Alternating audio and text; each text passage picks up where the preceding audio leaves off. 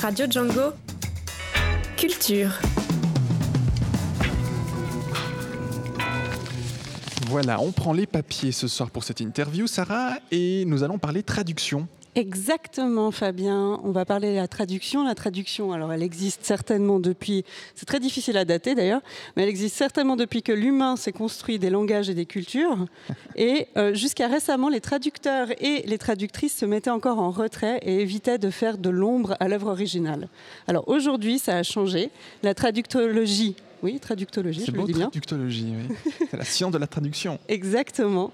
Euh, elle prend une autre dimension et du coup, les acteurs et les actrices de la traduction gagnent petit à petit leur titre de noblesse. Waouh, eh ben c'est tout des, belles définitions ce soir qu'on va aborder avec vous, Irène Weber. Bonsoir. Bonsoir. Bienvenue sur Radio Django. Vous êtes professeur associé en traductologie à l'Université de Lausanne, présidente de la section d'allemand et directrice du Centre de traduction littéraire.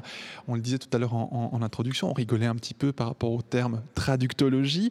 Est-ce que vous pouvez nous expliquer qu'est-ce que c'est? Hum, ce n'est pas si facile à définir parce que la traductologie a une définition qui dépend fortement des aires, des, géographiques. En France, la traductologie est beaucoup plus, euh, beaucoup plus proche de la linguistique, donc on fait un peu la stylistique comparée, on regarde quelles sont les méthodes pour arriver du français vers l'allemand, de l'allemand vers le français. En Allemagne, la Übersetzungswissenschaft, c'est un joli mot. Ah oui, ça, donne tout de suite en importance. Oui.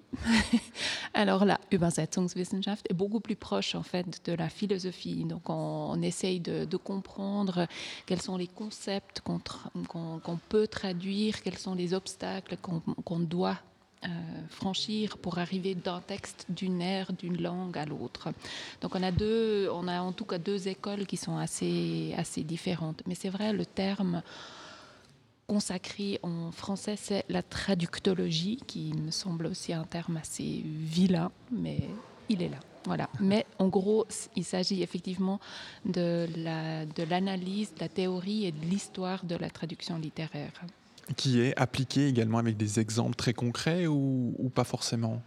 Alors ça dépend beaucoup euh, de, qui l'enseigne. C'est vrai qu'à l'Université de Lausanne, on, est en fait la, seule université qui, où nous proposons un cursus en traduction littéraire.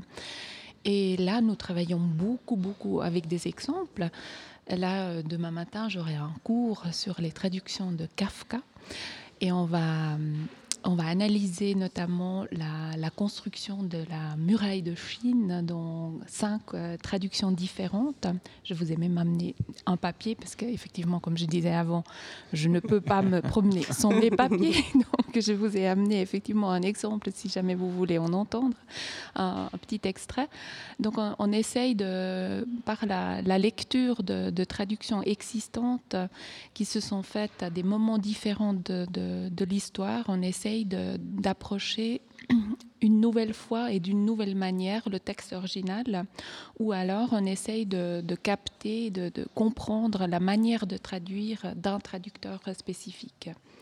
Donc ça, c'est toujours très formateur, autant pour le public qui ne se connaît pas forcément en, traduction littéraire, et pour les étudiants qui d'un coup découvrent en fait une grande liberté de création parce qu'ils se, rendent compte que il n'y a pas une traduction possible, mais euh, des traducteurs et des traductrices, et chacune a, comme le lecteur et la lectrice, a une approche du texte. Mais cette approche, dans le cas de la traduction, est formulée, est entière. Donc ça, c'est un peu ce, mouvement dont on profite. Et vous pensez que, que le fait qu'on soit un pays euh, multilingue, euh, comme ça, avec nos, nos quatre nos quatre langues nationales. Vous pensez que ça favorise euh, l'intérêt pour, euh, pour la traduction ou, c'est quelque chose qui, du coup, n'est pas. Ça ne va pas changer grand-chose? Alors, du point de vue politique, il y a un soutien très clair depuis, bien plus que 50 à 60 ans qui essaye en fait de favoriser la traduction entre les langues nationales. Euh, donc on a une, collection qui s'appelle la collection CH, euh, qui, est, subventionnée par les cantons et la Confédération et qui favorise la traduction, qui paye en fait les traductions d'œuvres d'auteurs suisses dans les quatre langues nationales. Donc si, vous avez, euh, à l'occurrence là vous avez un, exemple, euh, Ramu, qui est traduit en allemand, en italien et en rétoromanche. Donc ces traductions-là sont payées par un programme fédéral. Et aussi, bien sûr, aussi des traductions qui se, qui se font à l'extérieur. Donc là, c'est plutôt Pro Helvetia, qui est une la fondation culturelle suisse, Pro Helvetia, qui subventionne et paye entièrement les traductions d'auteurs suisses aussi vers l'étranger. Donc il y a une, conscience euh, très grande en fait de la valeur de la traduction littéraire autant pour l'intérieur du pays que pour, pour l'extérieur. Donc une, une espèce de je sais pas sais pas comment on peut dire ça, mais on exporte en fait la valeur suisse à travers la, traduction littéraire. Et au, niveau, euh, au niveau peut-être plus, plus cognitif ou plus scientifique, est-ce que, est que vous, vous, vous, collaborez aussi avec, euh, avec d'autres scientifiques Je pense, avec, par exemple, avec des historiens, ça j'imagine, peut-être pour l'évolution de la langue, euh, pouvoir étudier ce genre de choses ou pas du tout? Alors, Collaborer directement peut-être moins, mais dans le monde académique, effectivement, on, a des contacts avec, euh, avec les résultats des recherches en histoire, en philosophie. Justement, c'est bien d'avoir en fait un centre de traduction littéraire qui est euh, avec le siège à l'université de Lausanne, où nous sommes entourés d'autres sections où c'est finalement très très facile d'aller chercher une information chez un historien, chez un philosophe, chez un sociologue pour savoir mais en fait de quoi on parle dans ce texte, pourquoi il y a telle et telle différence. Donc ça oui, on, en, profite effectivement de cet entourage. Et euh, vous nous parlez d'un exemple. Est-ce que vous seriez d'accord de nous de le lire. Oui, de nous lire un petit exemple. De... Alors, euh, il s'agit en fait d'un extrait de la dernière phrase de, du message euh, impérial, comme il s'appelle, qui est une partie de, de la construction de la muraille de Chine de Kafka. Et je vous lis peut-être juste la dernière phrase, mais en, français, bien sûr. Donc la, première traduction qui a été faite de ce, de ce texte est d'un traducteur qui s'appelle Carive et qui, l'a qui l'a écrit en 1950. Mais toi, assis à ta fenêtre, tu rêves sans fin ce message à la tombée du soir. Marthe Robert, toi, cependant, tu es assis à ta fenêtre et tu en rêves quand, tu tombes, tombe la nuit. Jean Starobinski, que vous connaissez. Mais toi, tu es assis à ta fenêtre et tu t'en forges un rêve quand vient le soir. Et une plutôt nouvelle de 2016 Stéphane Pesnel. Et toi, tu restes assis à ta fenêtre et tu rêves ce message qu'on vient le soir. Alors vous allez me dire, bon, c'est à peu près la même chose. Ouais, la différence. Hein. Mais il a quand même. J'allais dire, j'allais dire justement, c'est. On, on, entend vraiment la personnalité de celui qui l'a, qui l'a, qui l'a traduit, dans le sens ça change d'un traducteur à, l'autre. Beaucoup ça change beaucoup. Et si je vous lis la, quand même l'original, vous allez peut-être comprendre pourquoi ou pas. Ça dépend. Donc, voilà, ah, comment vous avez appris l'allemand. C'est là, où on prend nos stylos. Voilà, absolument. Voilà. Les... Du aber sitzt an deinem Fenster und erträumst sie dir, wenn der Abend kommt. Oula, ah ouais. Qui a l'air une phrase toute simple en fait. Alors, qui est tout simple, mais en, en allemand, en fait, on, a toujours, on a toujours euh, la tendance de dire euh, Kafka a écrit en fait un allemand assez simple. C'est pas si compliqué que ça, mais des fois il met une, met une petite particule en plus. Il, il fait une syntaxe, une syntaxe qui n'est peut-être pas tout à fait celle qu'on attend. Et là, ce träumen, c'est pas träumen, c'est pas rêver, c'est erträumen. Et ça, en fait, c'est un néologisme et on a de la peine à le comprendre. Et c'est justement ce fait-là. Qu'est-ce qu'il fait? Il crée dans le rêve le message. Alors comme le message il est décrit tout au long du passage qui précède, du coup cette phrase finale met en fait euh, met espèce, il y a une espèce de mise en abîme de tout, tout le message qui, qui, précède cette phrase finale. Et du coup on se dit mais c'est qui qui voit à travers la fenêtre et qui rêve? C'est toi lecteur qui est en train de rêver ce message. Et ça, à un moment donné, ça a donné, donc, ça a des, des, des, interprétations très très diverses chez les traducteurs à des moments très divers. Et on a effectivement, quand on peut le, on peut le mettre en, lien avec tout le reste du texte, et on voit comment les traducteurs se sont forgés, dans le cas de Starobinski, qui utilise le mot, le mot effectivement, il, forge, il se forge le, le message. Donc il y a toute une, toute une malléabilité de la langue qui devient lisible rien que dans une seule phrase. Et alors, Ça laisse sans voix, hein, une, J'essaye aussi de, construire et comprendre. C'est tout un monde que, je connais très peu. Moi, je m'intéressais justement à, la traduction parce que j'aime beaucoup les langues, mais je ne me rends pas compte de ce qu'il faut pour traduire, de quelles connaissances il faut absolument pour, pour traduire. On parle aussi, par exemple, de de, quand on rêve dans une certaine langue, on dit qu'on maîtrise cette langue, mais je ne sais pas si c'est un lieu dit ou pas. Voilà. Euh, et je me demandais euh, cette, flexibilité, cette, euh, cette, élasticité, en fait, elle vient surtout du, fait que, comme vous avez dit, Kafka a lancé un néologisme, ou est-ce que c'est vraiment le fait que ces deux langues, l'allemand et le, le, français, n'ont pas les mêmes racines? Dans le sens, est-ce que est-ce que cette ouverture vient du fait qu'elles ont des structures tellement différentes qu'on peut, qu'on peut se permettre des, des, libertés, en fait, pour pouvoir faire passer le message? On dit en linguistique, chaque langue peut tout dire. On appelle ça l'omnipotence de la langue. Et en fait, je ne, mais quand on compare et quand les étudiants commencent avec la traduction, à chaque fois, il y a un étudiant qui dit, mais vous comprenez, par exemple, la répétition, elle est possible en allemand, mais elle n'est pas possible en français. La semaine passée, j'avais un étudiant qui traduisait du français vers l'italien. Il dit, mais vous voyez la répétition en français, c'est possible, mais en italien, c'est pas possible. J'avais un étudiant qui traduisait de l'italien vers l'allemand.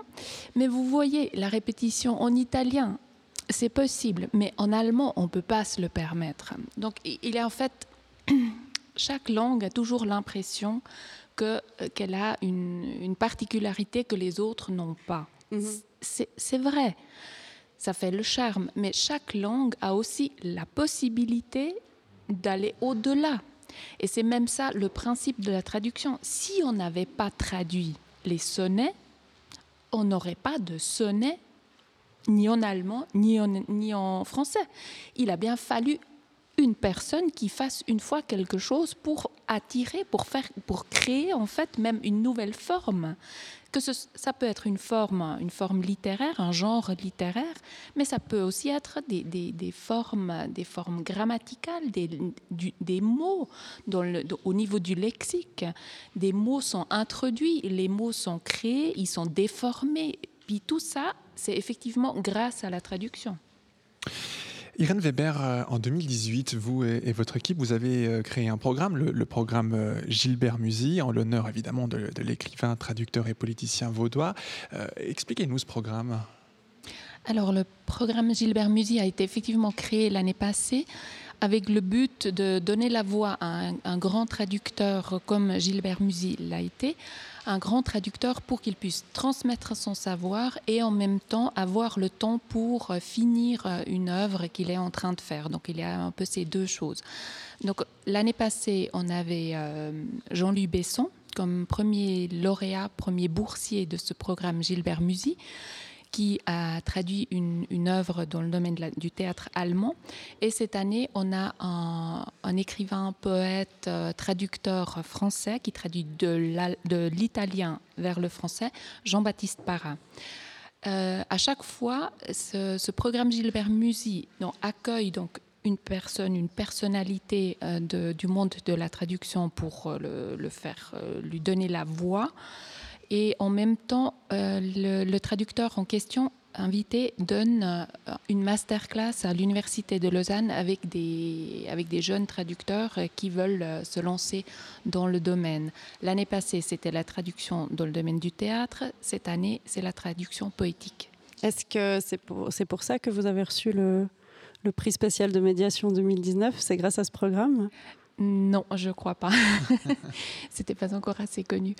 Non, alors effectivement, au début de l'année, en février, on a reçu le prix spécial de médiation de l'Office fédéral de la culture ensemble avec le Collège de traducteurs Lauren, qui est une, une maison, une résidence pour traducteurs littéraires dans l'Oberland zurichois. Et euh, en fait, on a reçu ce parce que le Centre de traduction littéraire existe depuis 30 ans. Et depuis ses débuts, on, essaye de faire connaître la traduction littéraire dans le grand public avec des lectures, avec des, rencontres, des colloques, des invitations, des publications et notamment aussi dans le domaine de la formation de la, relève. Oui, alors vous, vous, mentionnez, euh, vous aviez mentionné euh, Jean-Baptiste Parra qui est poète aussi, et qui, euh, je, l'ai lu, qui se, qui se dit, euh, euh, il a appris le russe en autodidacte. Et il s'amuse aussi à traduire en fait le russe. Et il parle du russe. J'aime beaucoup, j'ai juste envie de lire une phrase de, de Jean-Baptiste Parra hein, qui parle du russe. Il dit En russe, je perçois la charpente d'un texte, les rythmes, les tonalités, une partie du sens mais il me manque le vocabulaire. Je dois faire des recherches lexicales pour éclairer tous les points opaques. La perception est donc progressive. Le texte ne se révèle que peu à peu dans toutes ses dimensions. Il y va un peu à l'aveugle. Et en fait, euh, moi, ça m'a interpellée. Je me suis dit, ben, est-ce que c'est aussi, bon, ce serait peut-être plutôt à lui de, répondre, mais est-ce que ce serait aussi possible de d'y aller comme ça pour, euh, pour traduire, euh, avoir des bribes par exemple d'une langue et puis s'amuser à, traduire petit à petit et donner une traduction de qualité hmm, Alors c'est un peu difficile. Moi je crois que il faut déjà avoir une grande expérience de traduction et une grande expérience d'écriture de création pour pouvoir se permettre ça. Ce n'est pas le seul qui dit hmm, qu'il traduit une langue qu'il n'a en fait jamais vraiment appris. Euh, il y a un exemple qui est assez hmm, connu et qui choque des fois. C'est hmm, André Markovitch qui traduit du chinois lui, en fait, André Markovitch, il est traducteur français qui traduit essentiellement du russe vers le français. Euh, mais il traduit aussi la Divina Commedia de Dante. Il a traduit tout le théâtre de Shakespeare. Et déjà à l'époque, quand il a traduit Shakespeare, il a dit Je n'ai pas besoin de connaître, de savoir l'anglais. Tout est là. Il y a des bibliothèques entières qui m'expliquent Shakespeare. Je n'ai pas besoin de, de savoir l'anglais. Et dernièrement, il y a quelques années, il s'est mis à, traduire la poésie chinoise parce qu'il se rappelait des poèmes que sa mère ou sa grand-mère lui avait racontés, lus. Euh, dans une traduction russe. Et quand il a pris les traductions françaises existantes de ces, de ces poèmes, de cette poésie, il était étonné parce que ça ne lui disait plus rien. Alors il a dit bon bah je vais les traduire moi-même pour retrouver en fait ce son que j'ai encore en tête euh, de, ces lectures euh, de ma de ma mère, de ma de ma grand-mère. Et il a commencé à, traduire le chinois sans savoir le chinois. Et il s'est fait lire les textes, il s'est fait expliquer les textes.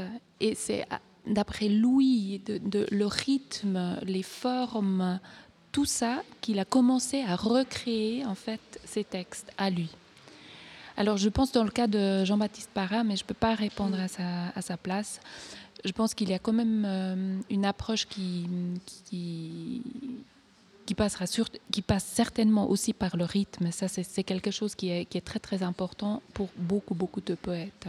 Mais il a une compréhension euh, qui est la sienne de la poésie. Et puis, euh, une date que vous nous avez apportée en préparant cette émission, qui était aussi la raison pour laquelle euh, on souhaitait vous recevoir ce soir, c'est ce vendredi, le, 24 mai, au château de, Lavigny. Vous organisez euh, une soirée. Qu'est-ce qui va se passer ce vendredi, l'histoire de, nous faire saliver, de donner envie de vous rejoindre du côté de Lavigny sur la côte? Il faudrait s'annoncer parce qu'on est. Vous êtes complet? Oui, presque. Ah bon, dépêchez-vous. Alors, on, on, espère, on espère effectivement qu'il qu'il n'y ait pas la pluie qui, nous rejoint. Euh, donc c'est une grande fête de la traduction qu'on organise justement encore une fois pour, euh, pour, fêter en fait ce prix qu'on a reçu de l'Office fédéral de la culture. C'est une fête qu'on organise ensemble avec le Collège de, traducteurs Lauren. Euh, et notamment et aussi bien sûr avec le, château de Lavigny, la fondation du, du château de Lavigny qui est, qui est très important parce qu'elle a été créée en fait par la veuve d'un des plus grands traducteurs euh, allemands qu'on a eu au XXe siècle, Jane Ledig Rowold. Et euh, on, va donc euh, pendant la soirée, on va faire des lectures de, Jean-Baptiste Parra, de ses traductions, mais aussi de Alexandre Pato, Inese Peterson, Petruta Spanu et Andrea Spingler. En fait, ces, cinq personnes sont les cinq résidents en ce moment au château de Lavigny. Euh, les, donc il a Para qui est notre boursier à nous, entre guillemets, du, programme Gilbert Musy, et les quatre autres sont les premiers boursiers du programme Lauren à Lavigny. Donc les quatre autres sont des traducteurs, soit du français vers une autre langue ou vers le français. Donc il y a Alexandre Pato qui traduit une correspondance de Rilke vers le français. Inese Peterson traduit Joël Dicker vers le letton. Oui. Original. Oui, mais elle est lettonne, donc c'est tout à fait normal. Petruta Spanu, elle est roumaine. Elle traduit euh, Catherine Safonov et euh, Charles Ferdinand Ramu vers le roumain, bien sûr et finalement Andrea Spingler qui traduit euh, un des derniers romans de euh, Pascal Kramer vers l'allemand. Voilà, pour, euh, pour le programme, c'est ce vendredi 24 mai à partir de 18h, mais on doit s'inscrire. Oui, si c'est possible. Sur votre site internet peut-être directement euh, c'est translatio.unil.ch. Translatio.unil.ch. Un grand merci, Irène Weber-Henkin. On pourrait effectivement discuter de cette question de traduction encore des heures et des heures avec des exemples à l'appui. On sera obligé de refaire une, un sujet là-dessus, Sarah? Absolument, avec plaisir. On pourra parler également, on avait prévu la question quelle est la différence entre la traduction et l'interprétariat Vaste sujet. Très bien, voilà, on rouvrira la boîte de Pandore une prochaine fois, puisqu'il est presque 19h, on ne va pas en parler ce soir. Merci beaucoup Irène Weber-Inkin, à très bientôt. Merci. Une très belle soirée, je rappelle que vous êtes directrice du Centre de traduction littéraire à l'Université de Lausanne. Et merci à toi Sarah pour la préparation de ce sujet. Mais merci à toi Fabien. Une toute belle soirée.